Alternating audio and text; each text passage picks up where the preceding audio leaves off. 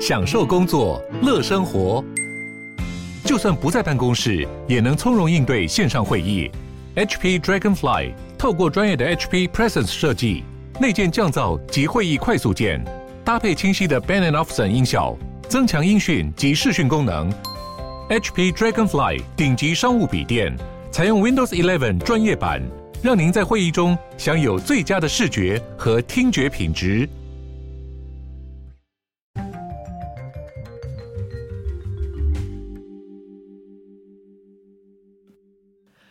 大家好，欢迎回到时间忙什么的 World in Five Minutes，我是今天的这个节目主持人 Morris。那今天要来看到的呢，也是关于这个科技相关的新闻吼。很多观众可能会觉得说，为什么我们最近都没有讲一些比较 hardcore 或者是说比较复杂难懂的国际议题？那就像我之前讲过的，这些新闻其实我们在各个不同，不管是主流媒体或者是现在这些呃网络新媒体上面，有很多不同的这些频道跟很优质的内容都会 cover 到。所以我想要的呢，是运用这个上下班或者是说生活当中琐碎的时间，跟各位分享一些新知，或者是平常我们可能比较难以接收到的这些新闻啦。那今天看到的是来自路透社的新闻，它是说，Like a fish out of water, Israeli team trained goldfish to drive。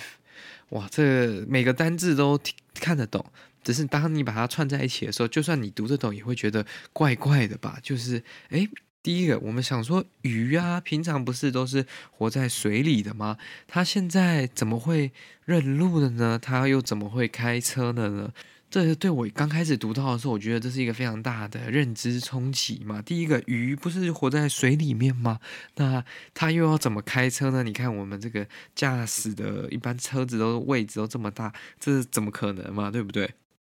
那在细读了这个新闻之后呢，我就发现呢，其实是有一群在以色列的这个大学教授跟研究人员、研究生，他们就是去研究了这个金鱼以及其他不同的鱼，他们总共有大概十只鱼左右。那他们去让他训练他们开车，训练他们这个辨识方位以及操控的能力。大家会觉得这很奇怪吧？鱼不是从水拿出来就会死了吗？哎，不对不对，它其实就是做一个小小的鱼缸，可能大概我看图片上这样可能。呃，高度可能在二十公分，宽度大概十五公分，然后长度也大概十公分左右，这样子的一个正方形的鱼缸。那他把这个鱼放在里面之后，他是说这个鱼儿们一开始呢都非常的困惑，very confused at first。但是经过了一阵子之后，他们就突然发现，也学习到说，there is a a correlation between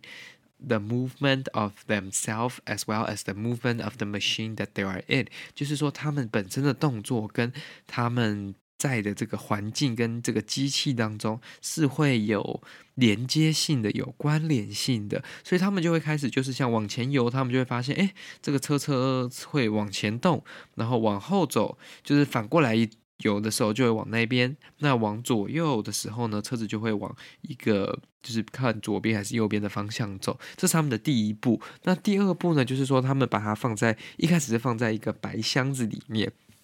让他们自己去跑。那后来呢？他们是把它开放到一个算是比较开放式、比较大一点的空间。那当然，在白箱子里面跑没什么意义嘛，因为可能左右这样子跑，就是都在一个可控制的范围内嘛。那当他到这个开放式的范围的时候，一开始他们也是没有这个认路能力的，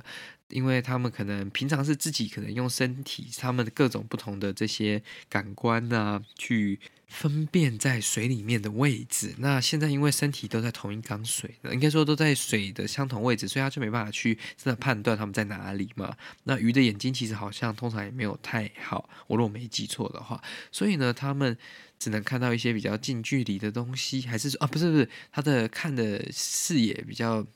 就是有鱼眼这样子的效果嘛。那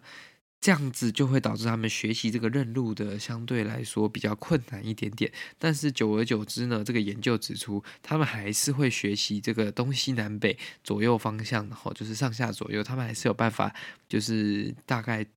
走一些路，然后再走回来，或者是说就是往前让这个机器走一点点，然后让机器再开回来，但他们好像不太就是可能会绕圈圈啊，或者是更复杂的行为，这个他们就没有办法了。那我当初看到这新闻的时候，是觉得蛮神奇的啦。以前可能会看过像我们训练老鼠在这个迷宫里面走路嘛，哇，训练鱼开车，训练鱼去开这个机器，这是非常。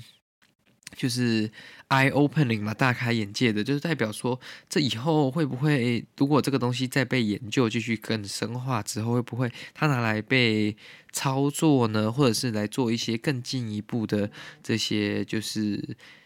动作上的执行，会不会像是捕鱼会这样，会不会有帮助，或者是其他的一些方面啊？这是我。自己可以联想到的，甚至说鱼可不可以来代替人类做一些比较基础的东西？但 anyway，这是题外话了。那个研究的教授跟他们是觉得说，哎，这就是人类有时候会认为说自己才是有这个唯一有认知能力的这个生物，或者是说有非常好的认知能力啦，就是跟其他生物比起来。但是在这个 case 我们当中，我们就可以看到说，哦，像其实我们平常认为鱼可能是不是没有太好的认知能力，或者是这些进阶的能力，但实际上看起来，它其实是有的嘛，所以这就很明显的代表，就是说我们不能以这么初步的这个就去下结论嘛。其实有时候可能它有很多的 potential 而已嘛。那只是还没有被发现。那这就是今天为各位分享的这则关于鱼很非常有趣的这个新闻啦。那如果想看更多关于我们的内容的话呢，欢迎您订阅我们的这个 podcast，然后也欢迎您一起加入我们的小额赞助会员。谢谢您，那我们就下次再见喽，拜拜。